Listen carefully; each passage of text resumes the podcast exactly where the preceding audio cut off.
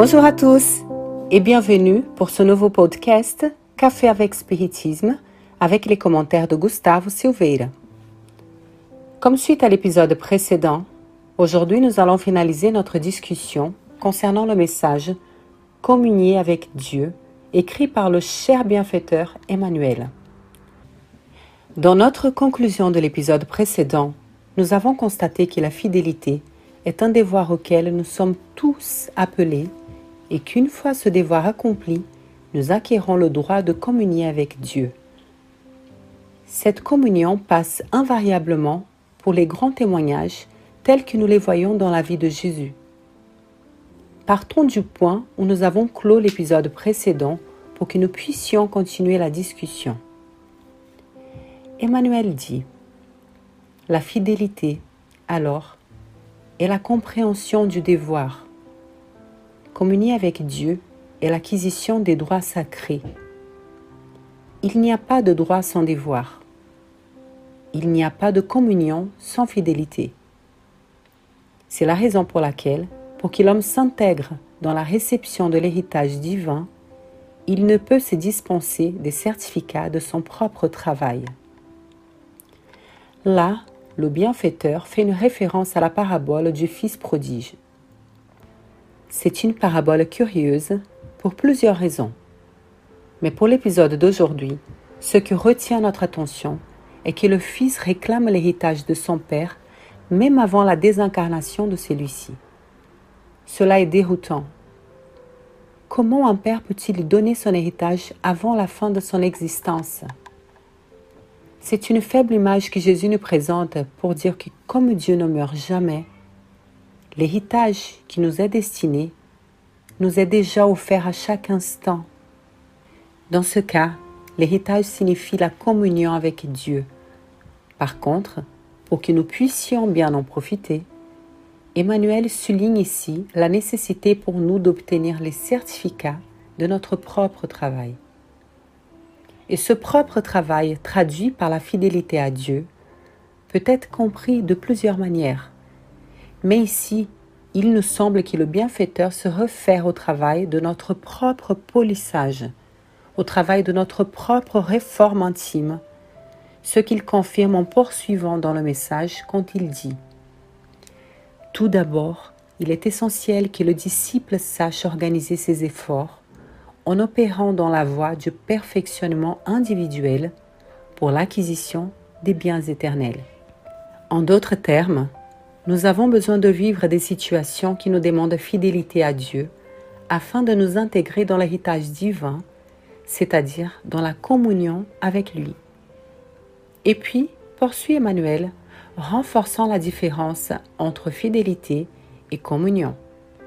Il y avait beaucoup d'hommes à la vie intérieure éclairée, qui pouvait être plus ou moins fidèle. Mais seul Jésus peut présenter au monde l'étape de parfaite communion avec le Père qui est aux cieux. Le Maître est venu nous apporter l'immense opportunité de comprendre et d'édifier. Et si nous avons confiance en Jésus, c'est parce que malgré toutes nos chutes, dans les existences successives, le Christ attend les hommes et a confiance en leur avenir. Ceci est un passage important. Si nous faisons confiance à Dieu, c'est parce que malgré toutes nos chutes, le Christ a l'espoir dans les hommes et a confiance en leur avenir. En d'autres termes, nous faisons confiance à Dieu parce qu'il nous a fait confiance en premier. Mais qu'est-ce que cela a à voir exactement avec la communion avec Dieu? Regardons le monde aujourd'hui. Les nouvelles, les préjugés, les lois enfreintes, les tragédies, le climat souvent hostile, sont des éléments si récurrents que les gens en général voient plus de raisons de douter du monde que de nourrir une vision selon laquelle nous nous améliorons. Pourtant, Jésus continue à nous faire confiance. Quand nous donnons d'innombrables raisons pour soutenir la pensée que le monde va mal. Jésus nous fait confiance, insiste et nous cherche des mille manières différentes afin que nous puissions nous réajuster sur le chemin. Qui aurait fait confiance à Paul de Tarse pour diffuser l'Évangile? Qui aurait appelé Simon-Pierre pour coordonner la maison du chemin? Qui aurait pensé que Marie-Madeleine serait la première à voir le Maître ressuscité? Jésus a donné l'exemple d'une confiance extrême dans les gens auxquels personne ne donnait de valeur. Et pourquoi? Parce qu'il est en communion avec Dieu. En Jésus, il n'y a aucun doute que le monde s'arrangera, que les lois deviendront de plus en plus justes, que les gens seront de plus en plus honnêtes. Pour avoir fait confiance en premier, en commençant le cycle de confiance mutuelle, exprimant un amour indescriptible, Jésus nous démontre la profonde communion avec le Père. Seul quelqu'un qui est intègre à Dieu peut faire confiance si intensément et si miséricordieusement, parce qu'il peut voir ce que personne d'autre ne voit, parce qu'il se rend compte que le progrès est une loi inoubliable, car enfin, il sait que le bien vainc toujours le mal.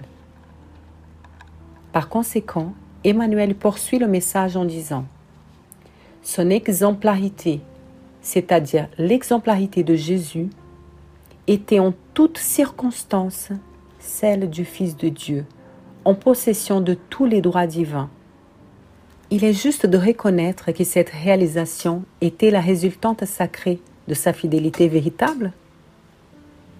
Et le Christ s'est présenté à nous dans le monde dans tout l'éclat de sa gloire spirituelle, pour que nous apprenions avec lui à communier avec le Père.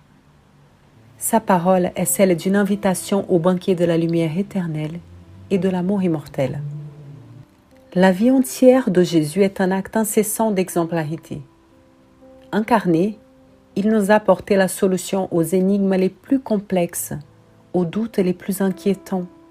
Il a attesté que l'amour en vaut la peine que le pardon est la guérison de l'âme, que la foi opère ce que beaucoup appellent des miracles. C'est ainsi que lorsque quelqu'un accepte sincèrement l'invitation de l'Évangile, il est conduit à d'innombrables situations plus ou moins difficiles, plus ou moins complexes, pour travailler sa fidélité à Dieu. Mais en étant sûr que le jour viendra où il sera convié à d'autres témoignages plus élevés qui atteste de la parfaite communion. Et puis, Emmanuel termine le message par une simple suggestion. C'est pourquoi, pour notre propre bénéfice, il nous incomberait d'être parfaitement fidèles à Dieu à partir de ce jour.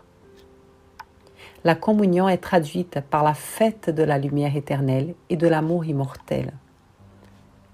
Mais comme chaque voyage commence par un pas, chaque récolte commence par la plantation, graine par graine. Chaque maison s'élève à partir d'une première brique placée à sa place. Alors, avant que nous soyons en communion avec Dieu, il faut exercer une fidélité non encore atteinte.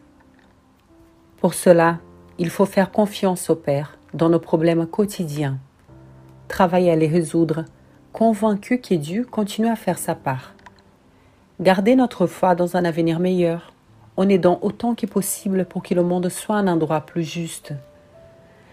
Prendre conscience de notre infime possibilité d'action, mais ne pas se décourager devant la possibilité de témoigner et vivre le bien quand même. Pour l'instant, ce sont dont nous avons le plus besoin. Beaucoup de paix à tous et jusqu'au prochain épisode de Café avec Spiritisme.